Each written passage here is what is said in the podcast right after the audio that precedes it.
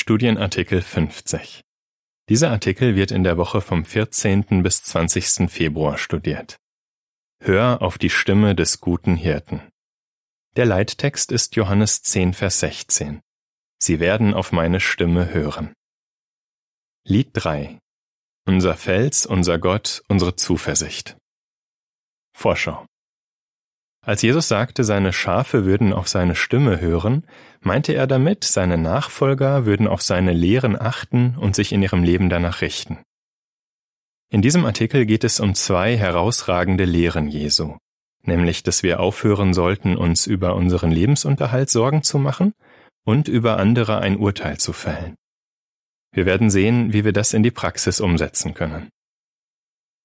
Absatz 1 Frage was könnte ein Grund dafür sein, dass Jesus seine Nachfolger mit Schafen verglich? Jesus verglich die Beziehung, die er zu seinen Nachfolgern hat, mit der engen Bindung eines Hirten zu seinen Schafen. Das ist ein passender Vergleich. Die Schafe kennen ihren Hirten und reagieren auf seine Stimme. Ein Tourist hat das einmal selbst erlebt. Er berichtet, wir wollten einige Schafe filmen und versuchten sie zu bewegen, etwas näher zu kommen. Aber sie hörten nicht auf uns, weil sie unsere Stimme nicht kannten. Dann kam ein kleiner Hirtenjunge daher.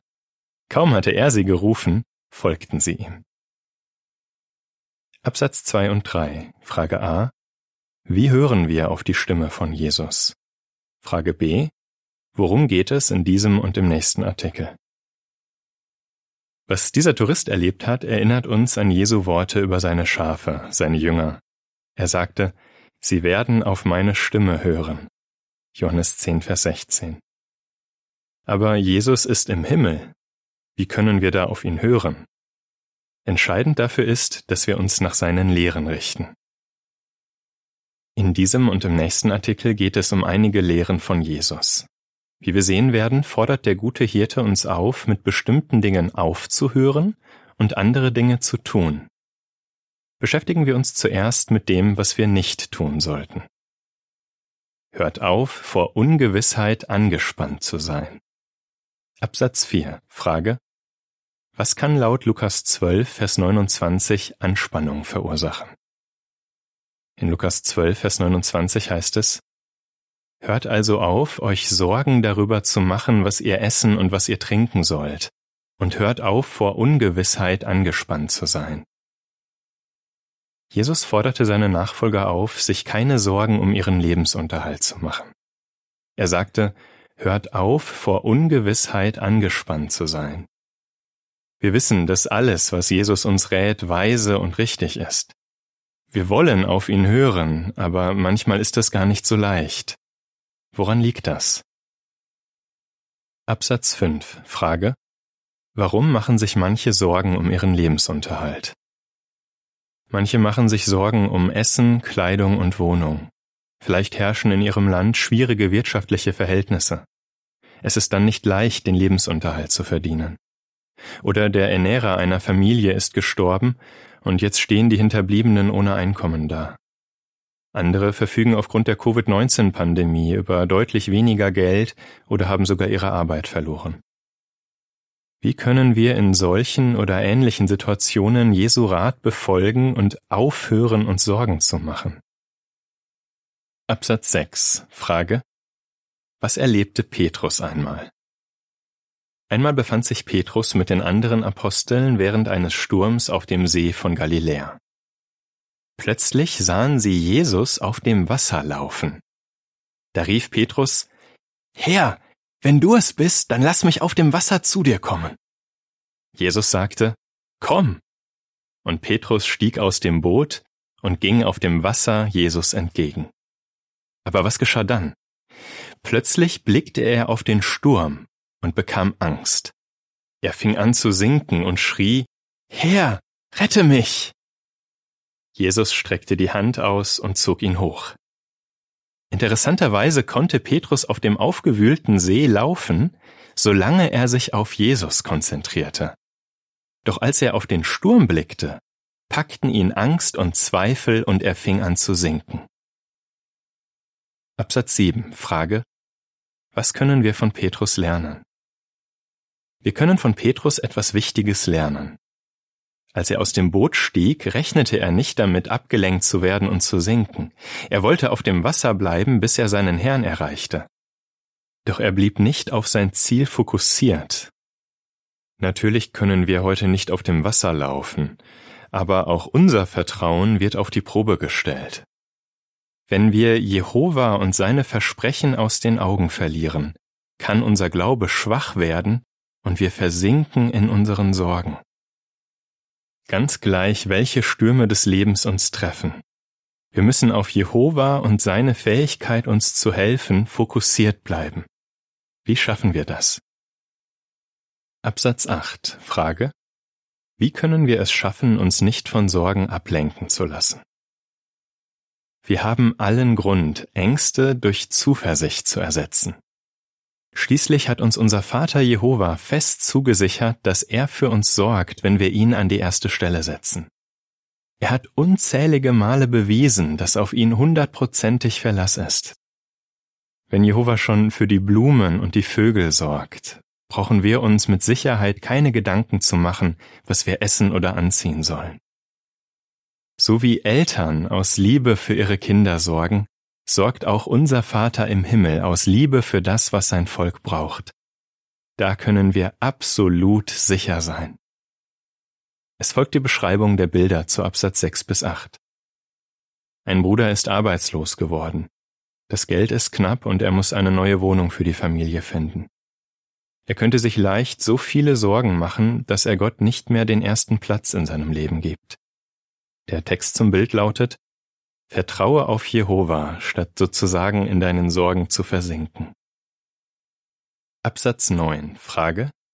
Was zeigt dir das Erlebnis eines Ehepaars?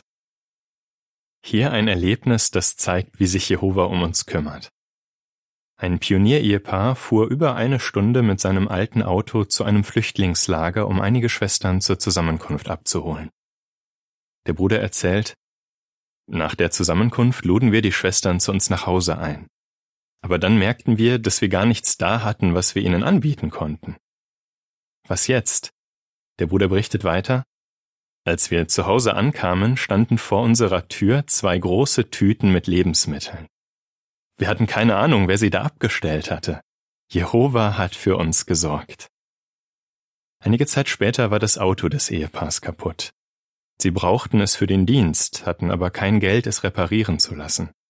Während der Wagen in einer Werkstatt inspiziert wurde, kam plötzlich ein Mann und fragte, Wem gehört dieses Auto da? Der Bruder sagte, es sei seins und dass es repariert werden muss.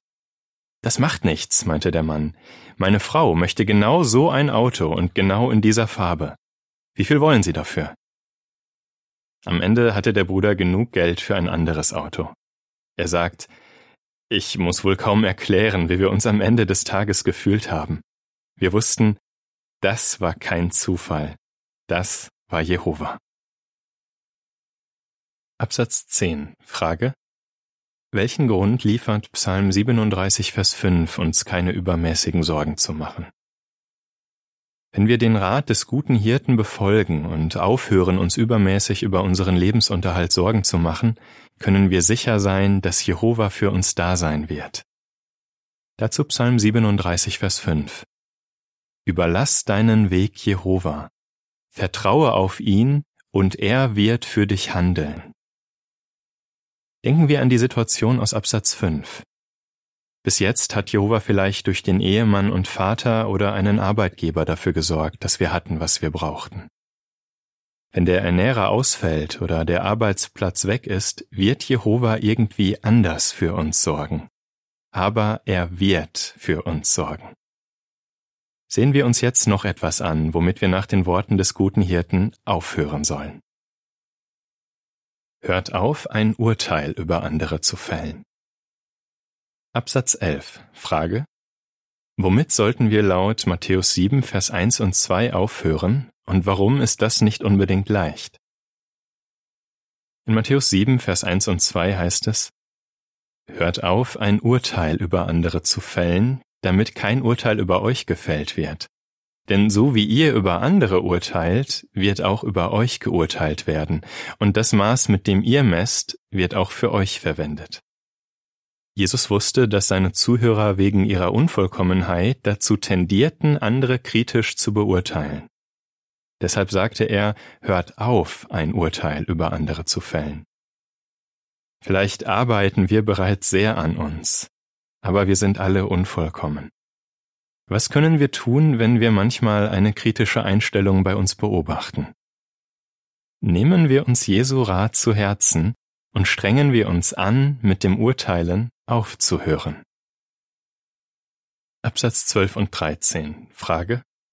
Wie kann uns das Beispiel Jehovas helfen, damit aufzuhören, über andere ein Urteil zu fällen? Nehmen wir uns ein Beispiel an Jehova. Er konzentriert sich auf das Gute im Menschen. Das wird daran deutlich, wie er mit König David umging, der schwere Fehler machte. David beging zum Beispiel Ehebruch mit Bathseba und ließ dann auch noch ihren Mann umbringen. Dadurch schadete er nicht nur sich selbst, sondern tat auch seiner Familie weh, zu der seine anderen Frauen gehörten. Ein andermal vertraute er nicht voll auf Jehova und ordnete eine unerlaubte Zählung des israelitischen Heeres an. Vielleicht war er stolz auf die Größe seiner Armee und verließ sich auf ihre Schlagkraft. Wie ging die Sache aus? 70.000 Israeliten starben an der Pest. Wie hättest du über David gedacht, wenn du damals in Israel gelebt hättest? Hätte er in deinen Augen die Barmherzigkeit Jehovas gar nicht verdient? Jehova sah das nicht so.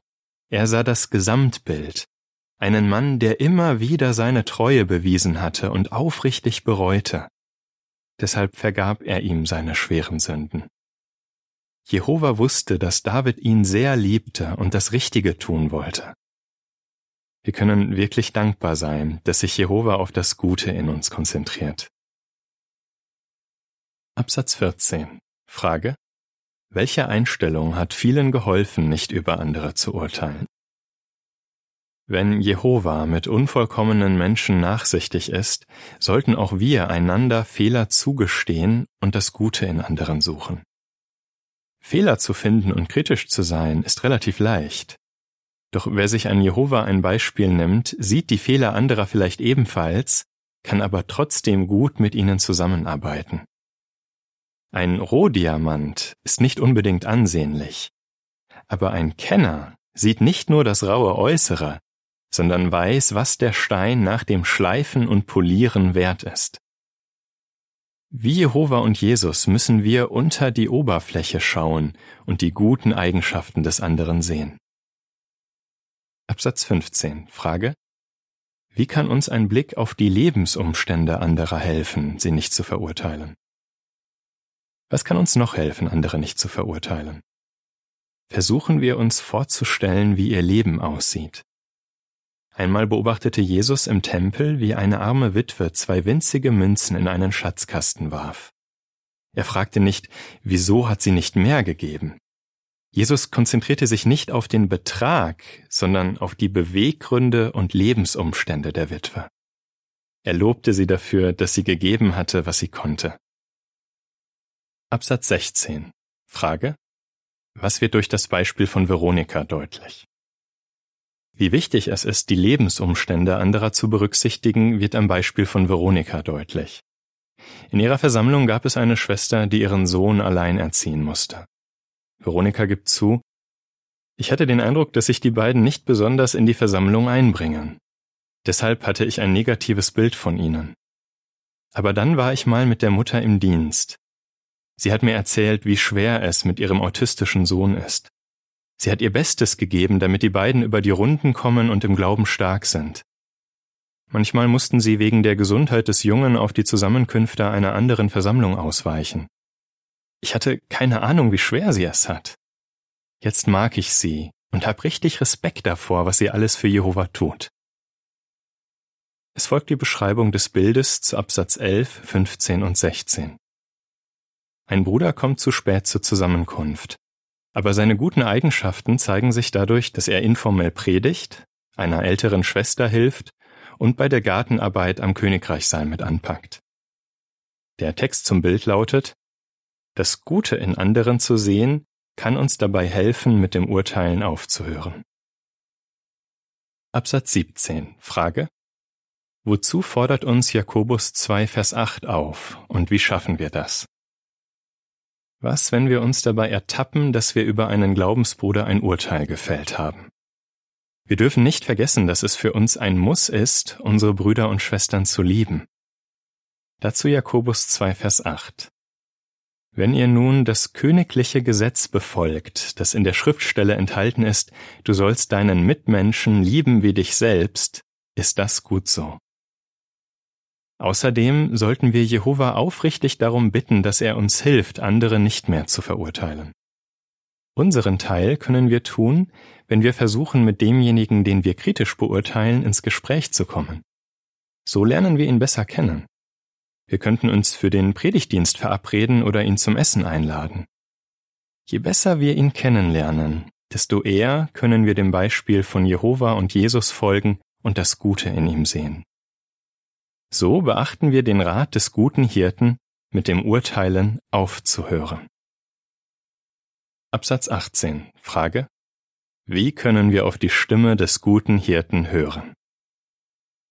So wie Schafe auf die Stimme ihres Hirten hören, hören wir auf die Stimme Jesu. Jehova und Jesus werden uns mit Sicherheit segnen, wenn wir uns bemühen, damit aufzuhören und Sorgen über unseren Lebensunterhalt zu machen und ein Urteil über andere zu fällen. Hören wir immer auf die Stimme unseres guten Hirten, ganz gleich, ob wir uns zur kleinen Herde zählen oder zu den anderen Schafen. Lukas 12, Vers 32, Johannes 10, Vers 11, 14 und 16. Im nächsten Artikel geht es um zwei Dinge, die Nachfolger Jesu tun sollen. Wie würdest du antworten? Wie können wir aufhören, uns über unseren Lebensunterhalt Sorgen zu machen? Was kann uns helfen, damit aufzuhören, ein Urteil über andere zu fällen? Was hast du aus diesem Artikel für dich gelernt? Lied 101 Harmonisch zusammenarbeiten. Ende des Artikels.